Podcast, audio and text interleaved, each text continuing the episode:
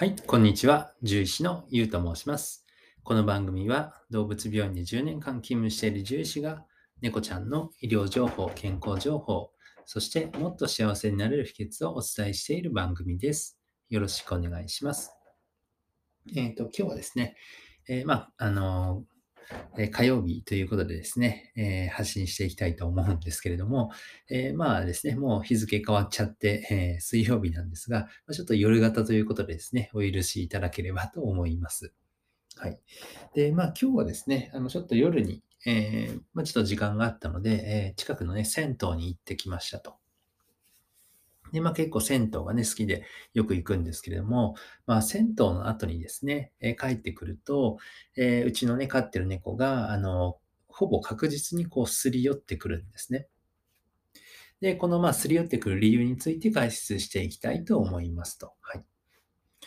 で、まあ、この理由としてはですね、まあ、銭湯に行くとですね、まあ、あの、あとは、あお出かけしてもいいと思うんですけども、やっぱりその普段と違う匂いがあついてくるんですよね。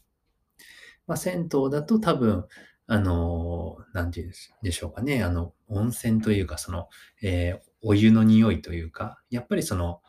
えーね、多分独特のものがあるでしょうから、まあ、僕たちもなんとなく銭湯の匂いってわかりますし、あの、まあ、鼻がね、より敏感な猫ちゃんだと、まあ、よりあの違いがわかるんだと思うんですよね。で、えっ、と、まあ、匂いがですね、変わって、えーまあ、飼い主さんが帰ってくるとですね、あれ、ちょっと匂いが違うな、ということで、えーまあ、猫さんがですね、まあ、あの、寄ってきて、あれ、ちょっと、どっか行ってきたな、こいつ、みたいな感じですね。まあ、浮気チェックじゃないですけれども、まあ、厳密には別に浮気チェックではなくってですね、あのーで、その後にこう、まあ、くんくんに寄った後に体をこう、こすりつけるような感じですね。で、えっ、と、なのでまあ、浮気してきたな、こいつっていう意味で、あの、こすりつけてるのではなくてですね、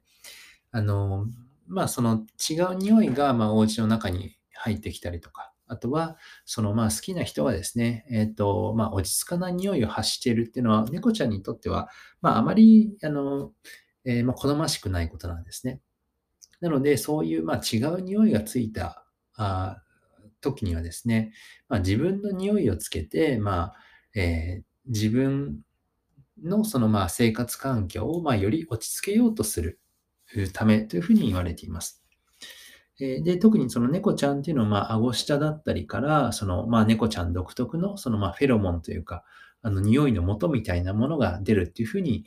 えーなっておりますんでね。あの、まあ、あ顎や顔からこう、こすりつけてくることが多いですね。あとは、あの、まあ、体もちょっとこすりつけて、えーまあ、匂いをですね、えーあの、まあ、気に入らない匂いから、まあ、自分の匂いに、えーこう、移し替えようとしているんですね。はい。で、まあ、ここまでは、まあ、あの、わかりましたと。はい。まあ、ただですね、あの、うちの猫は、その後にですね、あの、ひとしきり、こう、まあ、匂いを嗅いで、あ、やっぱこいつ銭湯行ってきやがったと。ちょっと、あの、自分の匂いつけとこうかっていうことで、こう、あの、ひとしきり、さらにこう、えー自分のね、あの、体をこすりつけた後に、やっぱりちょっと気に食わんなってことで、あの、噛むんですね。噛むんですよ。あの、えっと、ちょっとこれが辛くってですね、まあ本気じゃないんですけど、え結構、あの、ガブッとくるので、やっぱりちょっと痛いレベルなんですね。多分、その猫さんとしては、あの、まあ、ちょっといつもと違う匂いで、えーで、自分の匂いをつけたけれども、やっぱり多分100%かき消すことってできないんでしょうね。うん。多分その後に、やっぱりちょっとイラッときて、口が出ちゃうというか、手が出ちゃうみたいな感じだと思うんですね。はい。なので、あの、まあ、ちょっと辛いんですけれども、あの、まあ、そうですね。えーまあ、そんなにね、毎日銭湯に行くわけではないので、まあ、週に1回ぐらいなんですけれども、それぐらいちょっと許してもらえたらなと、はい、思っております。はい。えーまあ、浮気チェックがね、ちょっと厳しいですけれども、はい。あの、まあ、しょうがないですね。はい。